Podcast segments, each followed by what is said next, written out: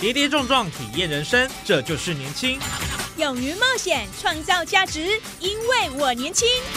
满腔热血改变世界，年轻我最样。不一样的我们，在不一样的路上找寻属于自己的天空。年轻新势力，二点零全新出击，正声广播公司台中广播电台制作，林燕瑜主持。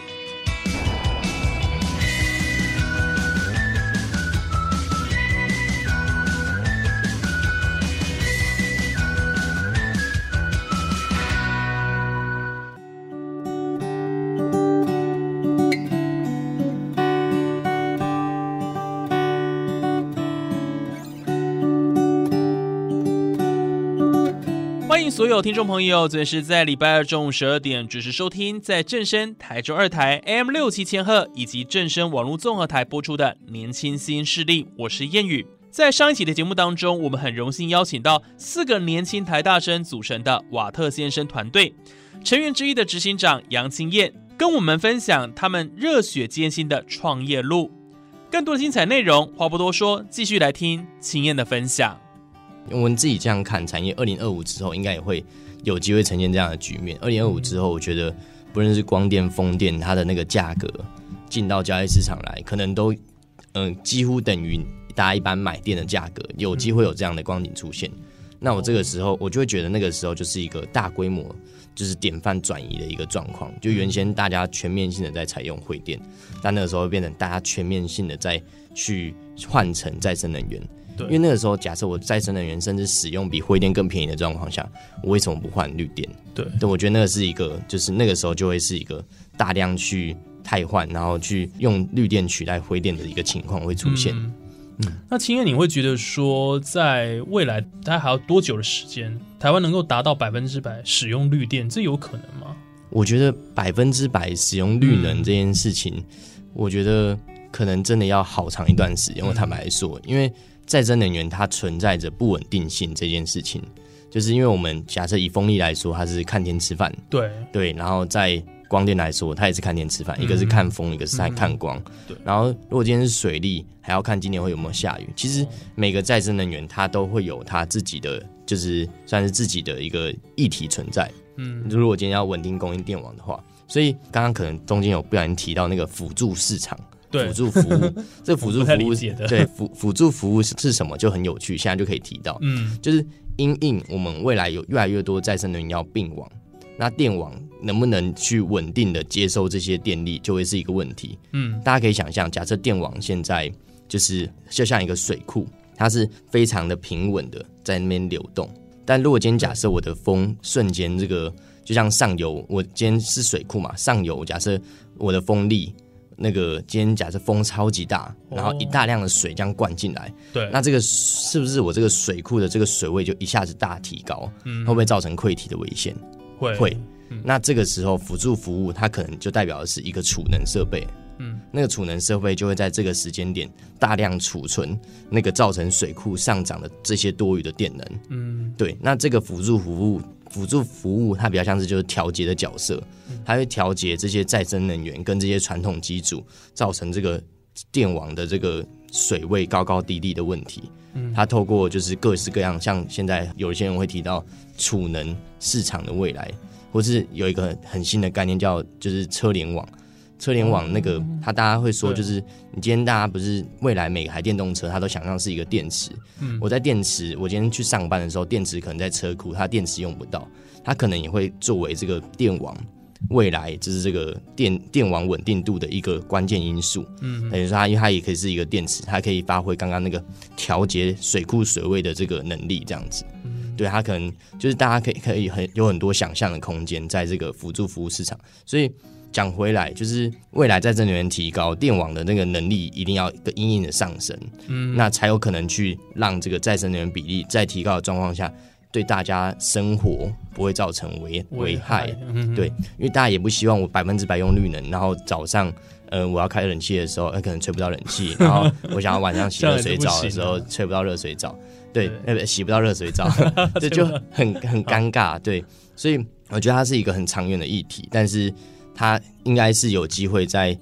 就是我们人类技术演进的状况下，有还是有一天总总可能会被达成，但是我们可以先往可能现在政府规范的二十趴为目标，嗯然后接下来三十、四十、五十，我觉得在这个世纪内，我不知道会不会有机会达到百分之百，但我觉得超过五十应该是有机会的。哦，嗯哇，谢谢这个青燕帮我们回答这个问题 哦。当然，我们就觉得说，哇，真的是有那个满怀希望哦，百分之五十，只是这当然时间还要蛮长的，是但的是我相信是的假以时日一定会达到，对，没错所，以未来比较有可能是传统跟绿电呢会比较共存，共存这个这个时间可能会维持的比较久。没错，就是一定要先走到一个能够完美共存的一个对起局面，然后才有办法让我们所谓的这个比较环保的，就就对环境比较好的再生能源基础，慢慢去取代过去的传统电力，就它一定会走到这样的一个历程。嗯，对，那还有一个关键因素，对，那就是因为其实我们现在民众的这个大家在家里使用的电，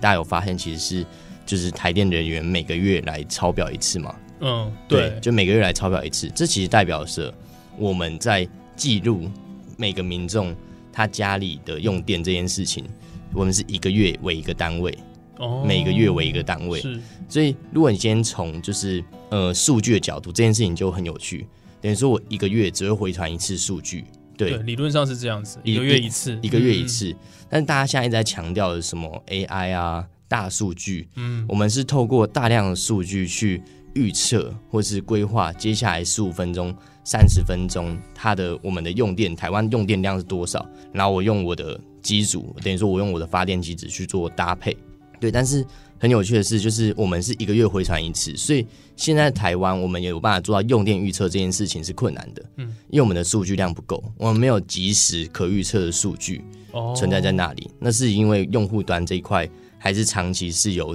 人人力去抄表嗯这样的方式去维持这个台电对用户用电的了解。嗯，对，那我觉得假以时日，一定要有一天有大家过去可能有听过的所谓智慧电表，哦，有对有有智慧电表，嗯，去取代。现有的这个人力抄表的这个制度，当我们有办法正确的去了解每十五分钟的发电数据，嗯，那我才有办法去正确预测下十五分钟我的用电量大概会是多少。因为我们现在的发电端，假设很多再生能源状况下，它一定是相对不稳定。对，那如果你又让用户端的，就是数据是每个月回传一次，那它也一定会是不稳定的，两边都不稳定，我们就没有办法找到平衡。哦但如果我们今天透过用户端的这个数据的预测，然后让用户端的这一块是可预测的状况下，那即便我的发电端是不稳定的，稍微不稳定，那我一定会有一些搭配的可能性可以出现。哦所以它其实是供给跟需求双边并进的一个局面。嗯，大概会是这样子。哦哇，所以展望未来，希望这两个部分都能够完美的一个合作并行，这样子。是是是，就是它是一个我们今天要达成很高比例的再生能源在电网中它必经的一条路。我们一定要对用户的数据有精准的预测跟了解，然后发电端可能我们呃再生能源技术也要提升，电网的那个稳维持稳定度能力也要提升。嗯，就这些因素，就是这很像是一个就是脉络，就是。很像是一个结构，那每个结构、每个环节、每个齿轮都要有办法正确的运转，那整整个再生能源比例才能一起提高，这样子。哦，嗯，所以你看，这个再生能源要能够维持一个稳定度哦，然后真的它需要很多方面的配合，没错，没错，这没有那么容易的，就是对对说对没有大家想说啊，好像很很很单纯，我们就可以完成。对，不是单靠我可能盖一个电厂就是什么样子，对，重点还是在这个调配，就是因为大家很多时候会想说啊，盖电厂不盖电厂，但我觉得不能单纯从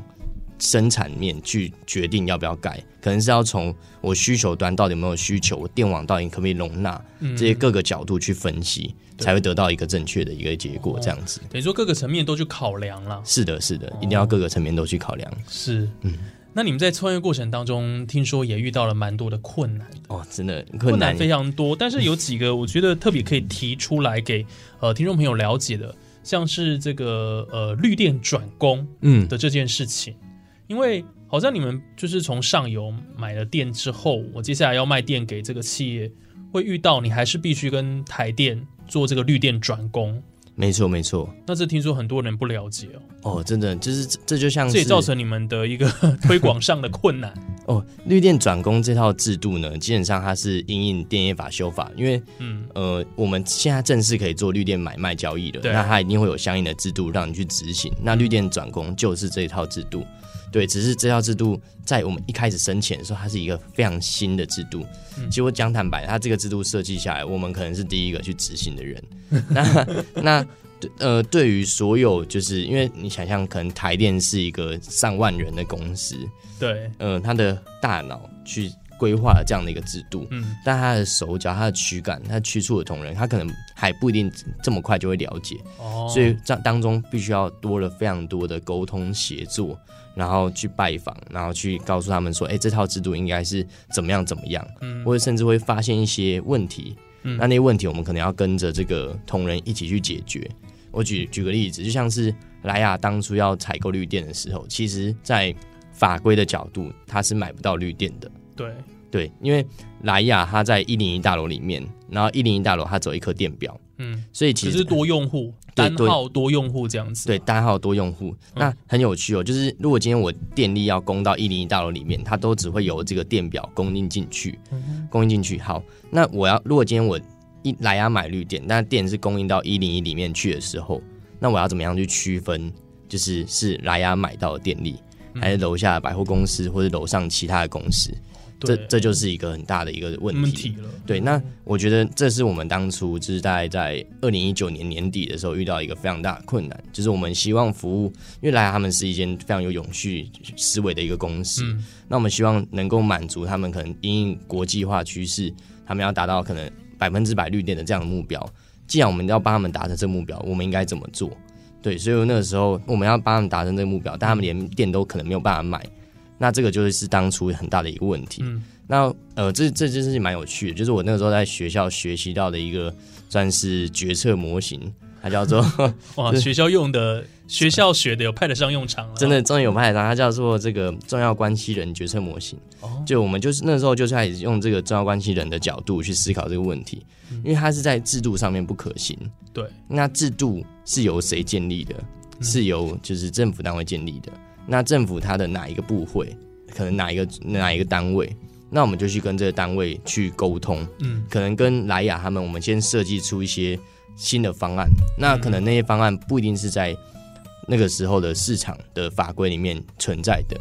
但它跟现在市场的一些政策又不相排斥。因为如果你今天你设计出了一个新的方案，对政府来说，它跟原本的做法是完全排斥的，嗯那它当然不会让你这样做。对，但我们设计出了一个新的方案，那那个新的方案又对于政府现有的这个模式不是排斥的状况下，我们就一起去提案给可能标检局、标准局。嗯对那标检局的长官就是他也了解说外商有这样的一个想法，那一零一有这样的一个需求，那他们就来配合我们大家一起协作，嗯等于说三多方协作。那个时候可能嗯、标准局、台经院、能源局、台电，我们莱雅一零一。就这么多方的角色一起来协作，就是等于说，真的是透过关系人，大家一起来协作，然后哦在去年年底才正式把这个新的模式变成一个示范计划推出，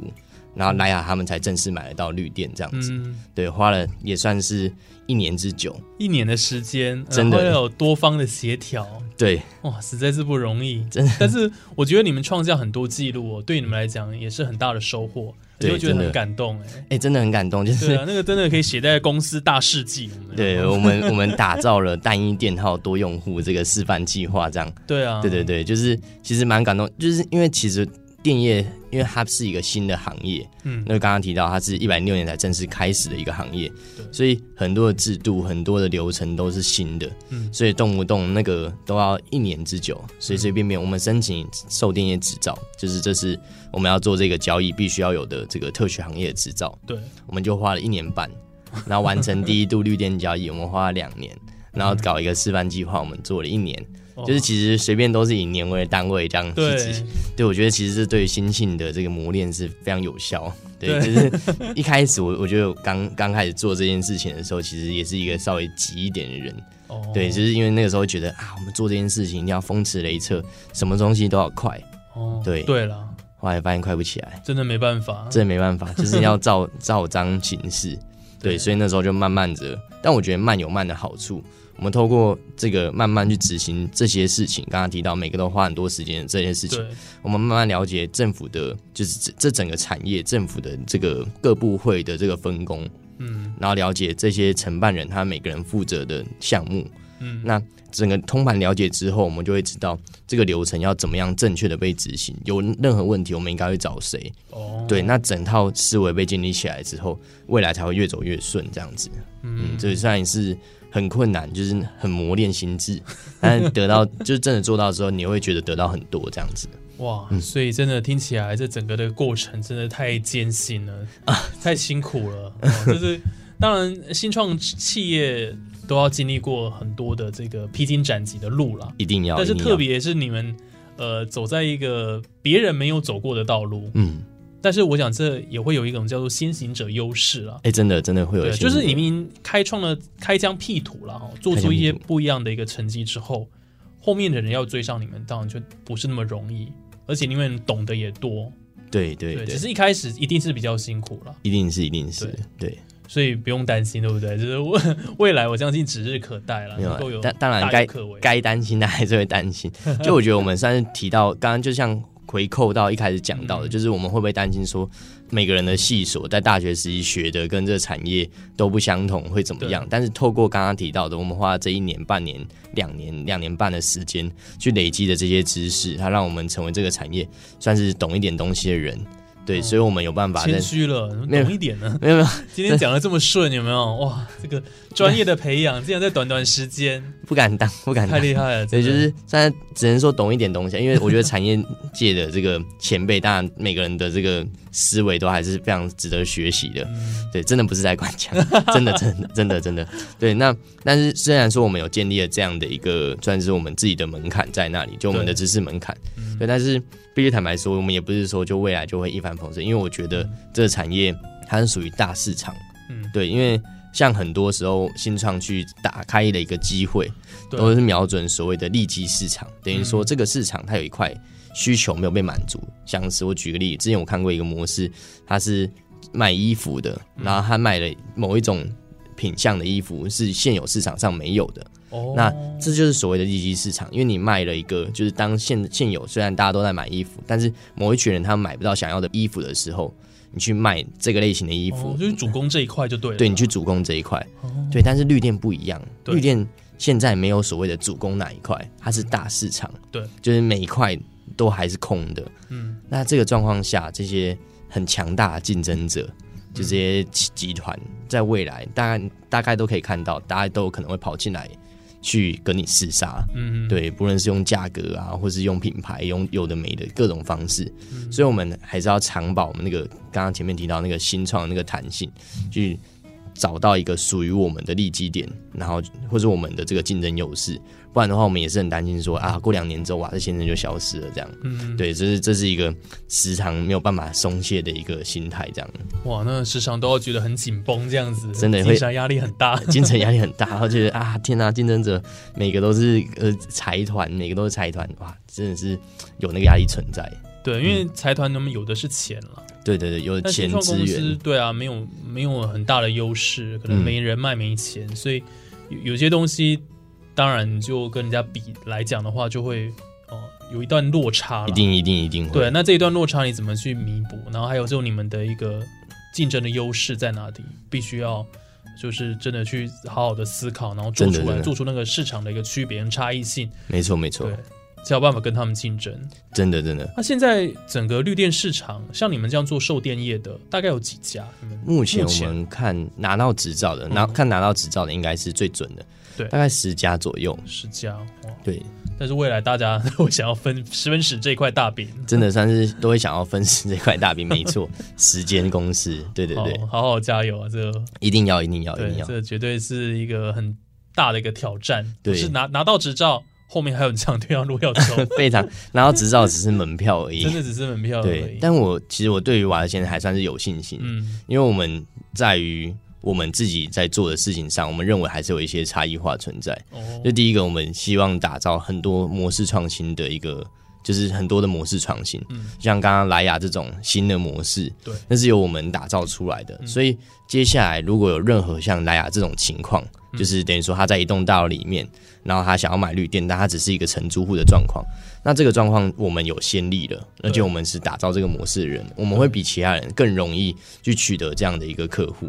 对，那这一块就是别人不容易去攻城略池的地方。对对，而且我假设我签下一零一好了啊，不一定签 下 A 大楼，签下 A 大楼，就举个例，签下 A 大楼。嗯那我跟 A 大楼已经建立好这样的一个合作模式了。那 A 大楼里面其他的用户，假设要买绿电，那是不是比较容易找瓦特先生？对对，那等于说你先站下了，就是像是你先跑马圈地，你先圈到一栋大楼，这栋大楼未来其他用户如果要买绿电的话，就也会比较容易找我们。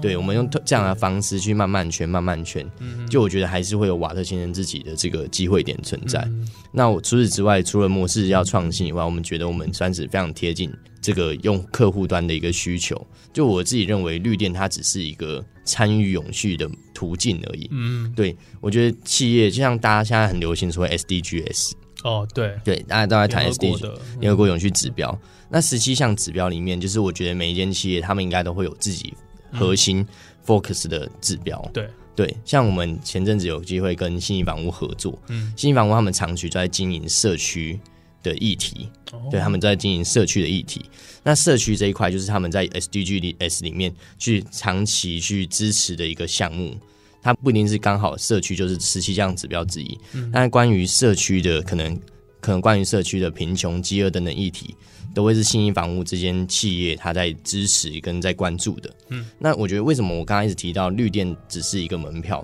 是因为我们希望打造的方案是我今天除了卖你绿电，我希望绿电可以结合到你原本长期在支持的 SDGs 的目标，嗯像我绿电可不可以结合就是社区的公益，应该有机会。像我们这次跟这个新义房屋的合作模式，就是我跟新义房屋承诺，假设他每买一度绿电，我就捐可能多少钱去这个某一个叫阿福斯银行的地方。那个阿福斯银行就是在三个新义房屋的门市的中间，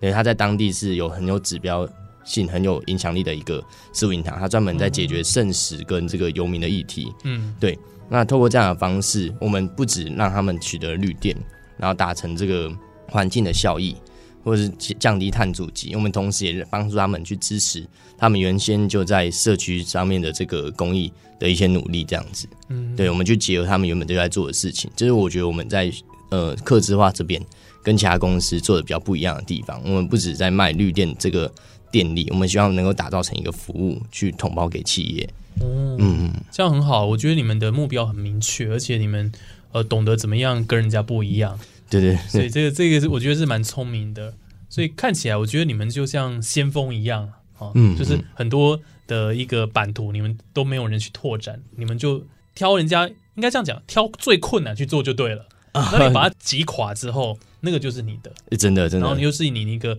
呃在创业过程当中很重要的养分，没错经验没，错，就是如果先发现一个困难，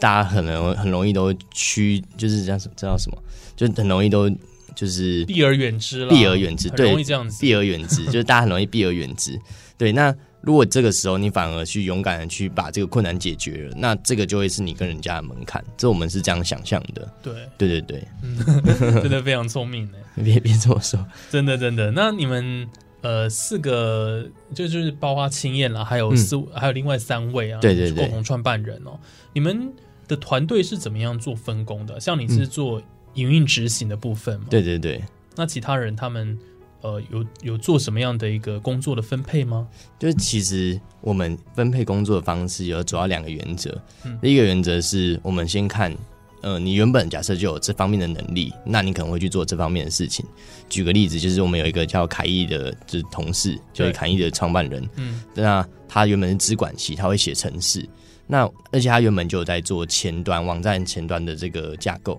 哦那等于说网站的设计啊，或是我们内部的一些需要，呃，系统化的一些制流程，那就会由凯伊这边帮忙去执行，对，或是说我们有另外一位同事，他做过行销，就是旭晨，嗯，就是范旭晨，那他就会负责主要有关行销，可能媒体接洽啊，或是一些美宣的输出，输出哦，对这些等等都会是由他那边去执行。这就是依照你原本就有这块这方面的能力，那你主要就会负责这方面的就是工作。对，因为呃，其他人要累积这个能力需要花的时间还太久，就当然对是以能者他就会去做他有能力做的那方面的事情。那也很巧哎、你们四个人刚好可以这么分配， 哎、没有没有，其实还是说很多事情都是嗯当初我们四个人没有任何的能力，哦，没有没有能力在这个方面上的。我举个例子，像是我们是，就是我觉得大学很有趣，大学其实很少会谈到要怎么做 BD，就是对企业的业务，对，对，就是没有任何人是有这方面的经验的，嗯，对。那或者是说法务，我没有人是法律系的，但是对啊跟企业那公洽司谈一定要一定要法务，嗯然后或是走行政程序。我今天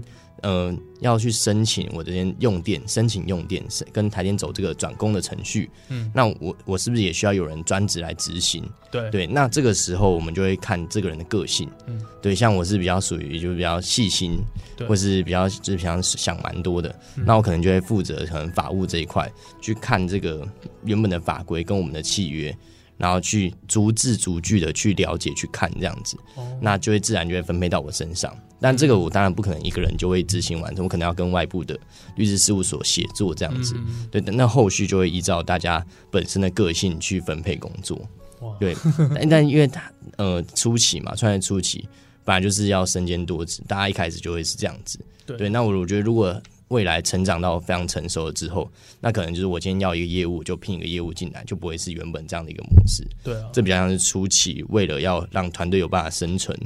对啊所以采用这样的一个做法，这样子。所以现在还是只有你们四个人嘛，嗯，目前还是只有我们四 个，辛苦了，一人都要身兼多职，真的。是身兼所以多真的是职。新创公司啦，新创公 司对啊，希望大家多多给他们一点鼓励啦。哦，真的需要鼓励。对对对，嗯那今天节目上就很开心哦，邀请到瓦特先生的执行长杨青燕，请青燕跟我们分享了蛮多的这个有关于瓦特先生，还有台湾的这个绿能产业，还有嗯嗯绿电交易哈、各方面的一个故事啊，哇，真的真的，非常的精彩，而且非常的详细啊、哦，所以呃，我们也希望说未来大家如果有机会啊，这个政府如果开放了法规，人人可以买绿电，真的也许就可以跟瓦特先瓦生，特先生买。 哦对对对，跟瓦特先先生 booking 起来了， 先不跟起 来，先留我的联络方式。 好啦，那也可以到他们的官网去，嗯哦真的真搜的，寻这样子瓦特先生了哈。那他们是这个最年轻的售电业哦，是的也这是个的绿电新玩家，希望大家多多给他们支持。那我觉得他们很棒的是哈，就是怀抱一股这个社会使命呢、嗯然后热情很够，眼界也高，所以我想，呃，这个是他们能够呃独树一格，然后嗯，在这一个呃领域上能够有这么杰出表现，我想很重要的一个原因哦。所以我想值得大家好好学习啦。 我们也希望未来哦谢谢，谢 不会不会，那未来我们也希望未来这个台湾的这个绿电市场能够越来越蓬勃、哦，真的希望打造一希望个绿色绿色的这个生态圈。绿色生态圈。对对对，然后呃，你们最终是希望人人都有选择权嘛，在对能源这个部分。我们希望让绿电走入生活，就是让嗯我们最呃最终想想象的画面是这样，就是